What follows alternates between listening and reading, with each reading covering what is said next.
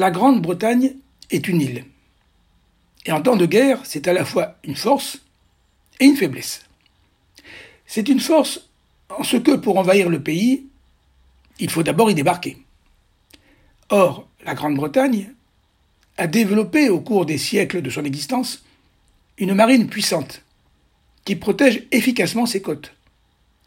Songeant qu'en 2000 années, seuls Jules César et Guillaume le Conquérant ont réussi à débarquer en Grande-Bretagne. Et au début de la Seconde Guerre mondiale, elle est encore la première puissance navale du monde. Mais c'est également une faiblesse, car pour son approvisionnement, la Grande-Bretagne est tributaire de ses importations maritimes. Or, en 1939, le pays est le premier importateur du monde.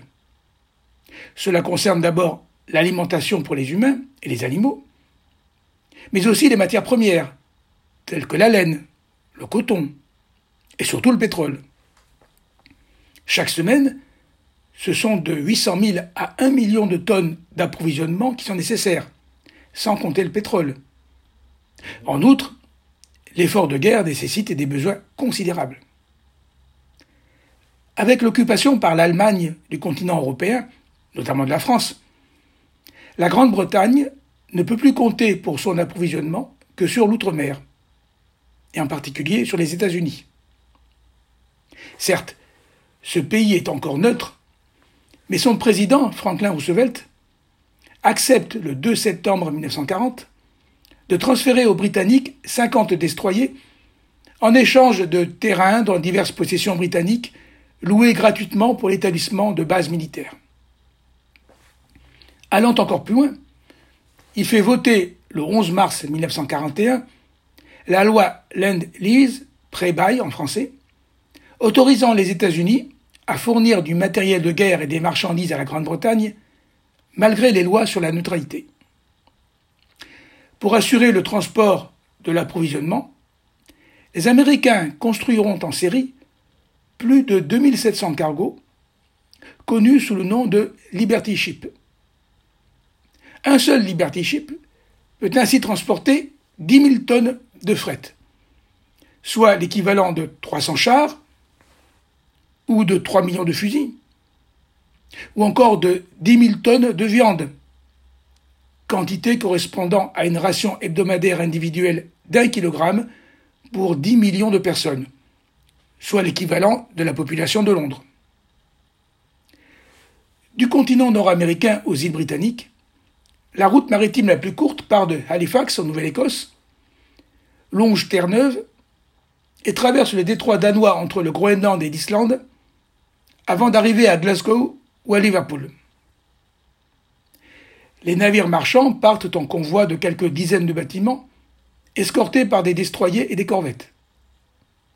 Bien que neutres jusqu'en décembre 1941, les États-Unis assurent une surveillance maritime des convois jusqu'au 22e degré ouest, soit approximativement jusqu'au méridien des Açores.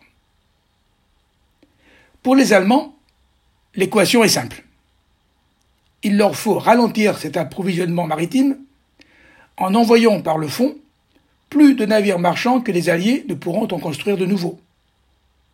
Et pour y parvenir, il leur faut suffisamment de bâtiments en mer. Suite aux accords conclus le 18 juin 1935 avec la Grande-Bretagne, l'Allemagne a pu se doter de deux croiseurs de bataille, le Scharnhorst et le Gneisenau. Et dès l'été 1939, avant même le début de la guerre, le commandant en chef de la Kriegsmarine, l'amiral Eric Ryder, a lancé à l'assaut des navires marchands britanniques deux navires corsaires, dont le Graf von Spee. Mais, comme je vous l'ai relaté à l'épisode 3, l'odyssée de ce navire s'est terminée prématurément le 17 décembre 1939 par son sabordage en, baie de Montevideo. Les croiseurs Scharnhorst et Gleisnow ont néanmoins poursuivi ces attaques au cours des mois de février et mars 1941, coulant 115 000 tonnes de marchandises. L'amiral Ryder avait prévu un programme de réarmement naval allant jusqu'en 1948. Mais l'entrée en guerre en 1939 va le conduire à donner la priorité à la construction de deux cuirassés lourds, le Bismarck et le Tirpitz. Le premier, mis en service en août 1940, est, pour reprendre les mots de Hitler, l'orgueil de la flotte, le navire le plus moderne de son temps. Le 18 mai 1941, le Bismarck quitte le port de Gottenhaven, Gdynia aujourd'hui, accompagné du croiseur lourd Prince Eugène.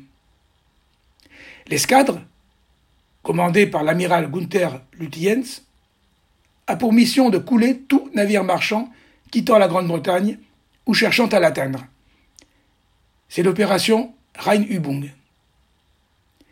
Les deux navires doivent rejoindre le détroit danois dans l'Atlantique Nord afin de rencontrer les convois marchands se dirigeant vers la Grande-Bretagne.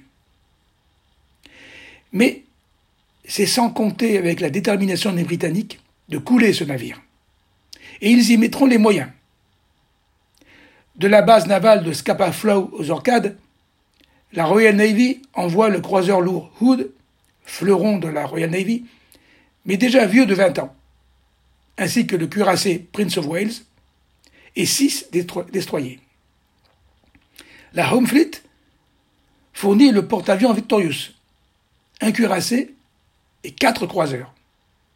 Et de Gibraltar, la force H les rejoint avec le porte-avions Ark Royal, les croiseurs Renown et Sheffield et six destroyers. Le Bismarck et le Prince Eugène ont rejoint la mer du Nord par le Kattegat et le Skaregat lorsqu'ils sont repérés le 23 mai au soir par les croiseurs Suffolk et Norfolk. Le croiseur lourd Hood le cuirassé Prince of Wales et six destroyers attendent les Allemands près de l'Islande. Et le 24 mai à l'aube, le Hood est en position de combat à 23 km de distance. Il ouvre le premier le feu sur le Bismarck, qui riposte immédiatement. C'est un véritable déluge de feu qui dure moins d'un quart d'heure. Mais un coup du Bismarck coupe littéralement en deux le Hood, qui coule en quelques minutes avec ses 1421 hommes d'équipage. Il n'y aura que trois survivants. Également touché, le Prince of Wales doit battre en retraite, tandis que le Norfolk et le Suffolk ont échangé quelques tirs avec le Prince Eugène, qui est indemne, et qui, sur ordre de l'amiral Lutyens, va quitter le Bismarck pour rejoindre seul le port de Brest le 1er juin. Le Bismarck se retrouve donc seul, alors qu'il a subi plusieurs coups ayant causé une fuite à une soute à mazout. Le navire perd de l'huile et s'enfonce par l'avant. Les Britanniques vont alors envoyer depuis le porte-avions Victorious leur vieux biplan torpilleur, les Swordfish, mais aucune torpille n'atteint son but.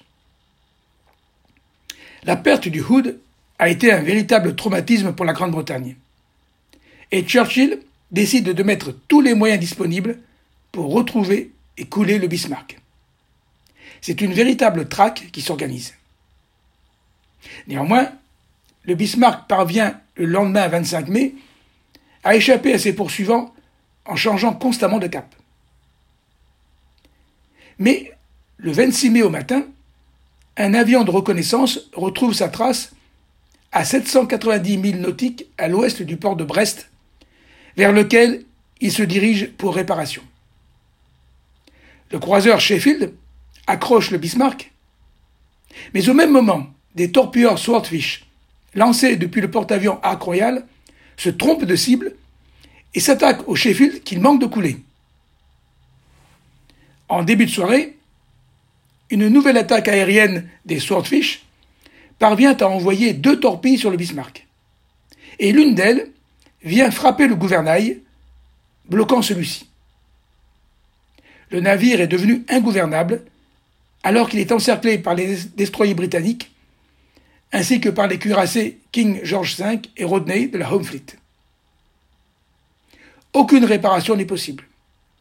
Les sous-marins allemands ne peuvent venir à son secours et les avions de la Luftwaffe sont trop loin de leur base pour pouvoir intervenir. Certes, Pris individuellement, le Bismarck est supérieur à chacun des navires britanniques présents.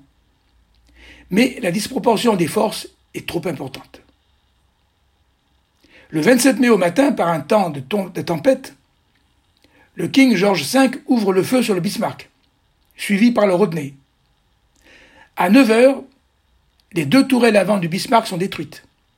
Sa capacité de tir est réduite de moitié. Son équipage est épuisé et démoralisé et les tirs de riposte sont de plus en plus imprécis. Le Bismarck n'est plus qu'une épave en flammes. Mais il ne veut toujours pas couler, car les torpilles ne parviennent pas à percer le blindage de sa coque. C'est le croiseur Dorsetshire qui lui donnera le coup de garasse à 10h15. Une demi-heure plus tard, le Bismarck finit par sombrer dans l'Atlantique. Sur 2200 hommes d'équipage, il n'y a que 115 survivants. Les Britanniques n'ont, quant à eux, subi que peu de dommages. Selon une thèse allemande, ce serait l'équipage du Bismarck qui aurait décidé de s'aborder son navire plutôt que de le laisser tomber aux mains des Britanniques. Et de fait, lorsque l'épave du Bismarck a été retrouvée en 1989, une expédition sous-marine, à l'aide notamment d'un robot, a montré qu'aucun obus ou torpille n'avait pénétré la coque, confortant cette thèse. Mais le débat reste ouvert.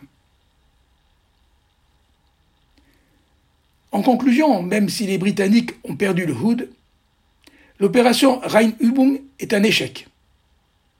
Aucun navire marchand n'a été coulé et les convois alliés n'ont même pas été perturbés. L'approvisionnement de la Grande-Bretagne n'a connu aucune diminution. Hitler interdira désormais toute autre sortie de navires en surface dans l'Atlantique, confinant le navire jumeau du Bismarck, le Tirpitz, dans le port norvégien de Fettenfjord, près de Trondheim, tandis que les autres navires allemands de surface ne quitteront pas la mer Baltique. Hitler va néanmoins ordonner le retour en mer du Nord des cuirassés Scharnhorst et Gneisenau et du croiseur Prince Eugène qui sont alors en réparation dans le port de Brest. Et contre l'avis de ses amiraux, Hitler décide que les trois navires passeront par la Manche, malgré le risque que cela représente à travers des eaux minées et à portée de l'aviation et de la marine britannique. Les navires quittent Brest dans la nuit du 11 au 12 février 1942 en longeant au plus près les côtes françaises et ils ne sont repérés que le lendemain en fin de matinée, alors qu'ils sont déjà à la hauteur de Boulogne. De 12h à 15h, les Britanniques tentent de couler des navires.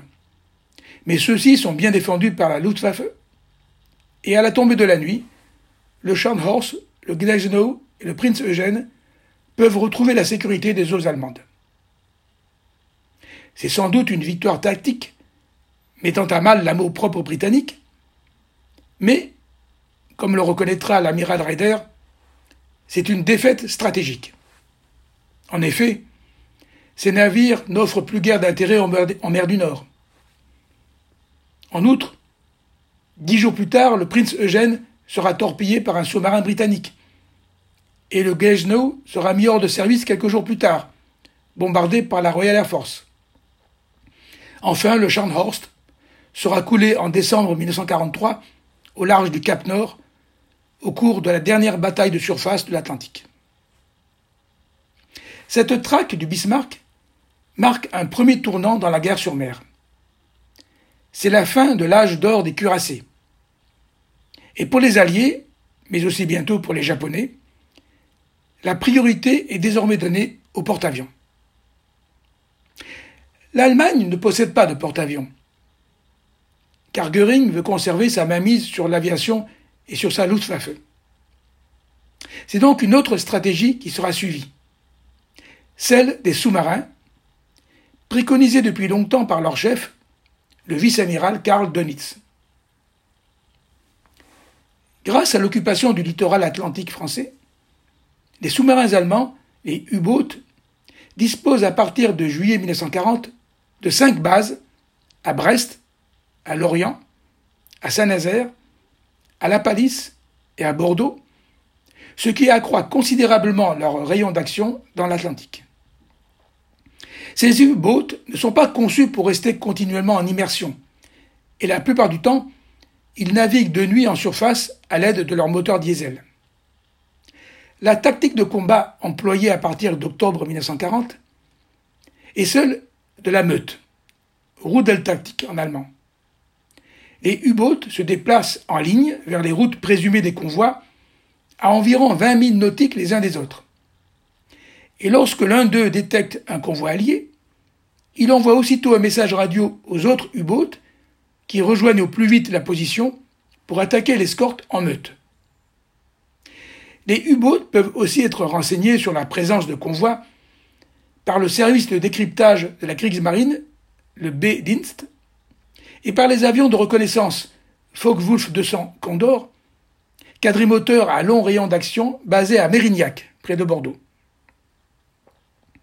Dans un premier temps, les tactiques de défense alliées sont plutôt empiriques, propres à chaque groupe d'escorte, et elles portent les noms de codes poétiques de bouton d'or, de framboise, d'artichaut ou d'ananas.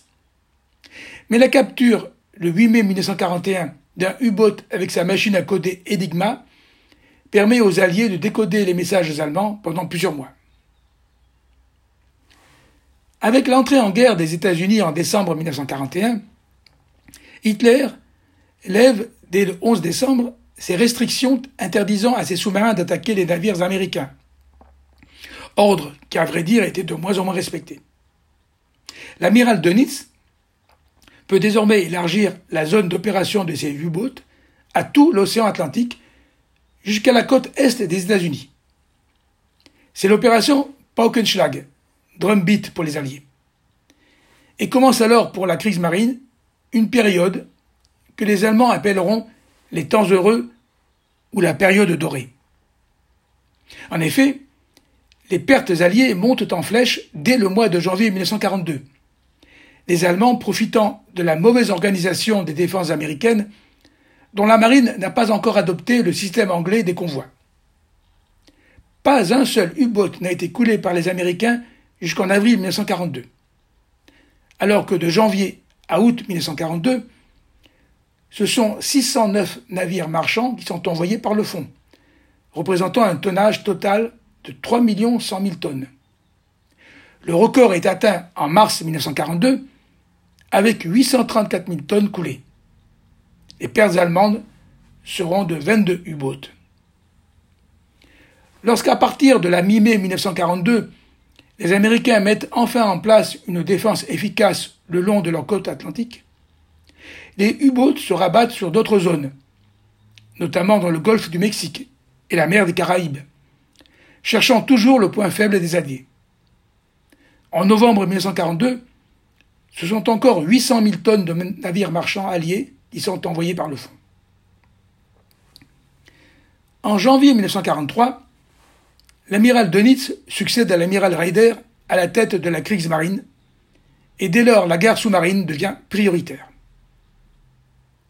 Elle inquiétera Churchill, qui écrira dans ses mémoires de guerre, je cite, La seule chose qui m'effraya vraiment pendant la guerre fut le péril sous-marin.